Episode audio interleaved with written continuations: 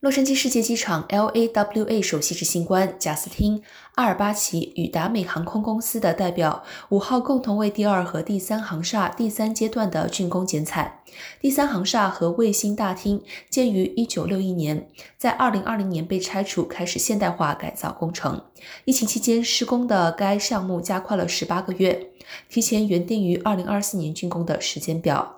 第三航厦大厅将有九个大门。其中八个将开始使用，第九个大门将是下一阶段建设的一部分。计划将于二零二三年初完工。新的大厅设有新餐饮和零售选择，其中一些已经开始提供给顾客使用。